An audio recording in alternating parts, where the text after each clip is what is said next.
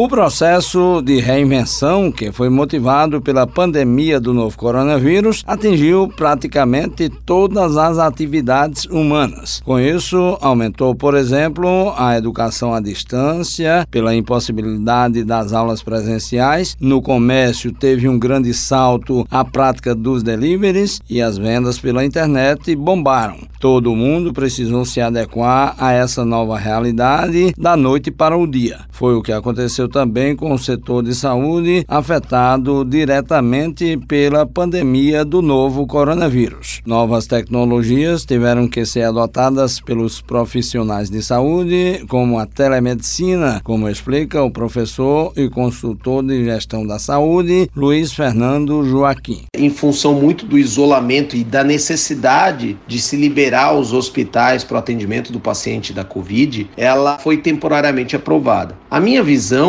é que é uma prática que não tem muito o que ser feito, é o futuro, a gente precisa dela até para compor a abrangência que nós temos no nosso país. A ausência de médicos, em especial de especialistas em determinadas regiões, faz necessário que a gente tenha e use da tecnologia como um grande habilitador para ajudar a chegar à medicina a quem não tem acesso. De acordo com o consultor, a telemedicina está dividida em quatro grandes grandes blocos. Você tem a teleorientação, não é uma consulta à distância, mas é uma orientação médica, telefônica, uma orientação de enfermagem, para ajudar os pacientes a entender um pouco das suas condições. A teleconsultoria, que é quando médicos trocam experiências a respeito de determinados pacientes, determinadas patologias, também já era algo bastante utilizado. E a teletriagem, onde muitas organizações se dedicaram também a fazer laudos à distância. O que a gente está falando agora é da teleconsulta. Mas, além disso, existe uma questão também de telecirurgias. Como é que a gente pode se utilizar de equipes especialistas em uma outra região do país ou do planeta para que a gente faça uso de robôs ou de outros sistemas muito mais complexos com uma equipe local? Então, é um suporte e a realização de cirurgias remotamente. Isso é algo que ainda está crescendo com muita força, mas ainda é muito pequeno perante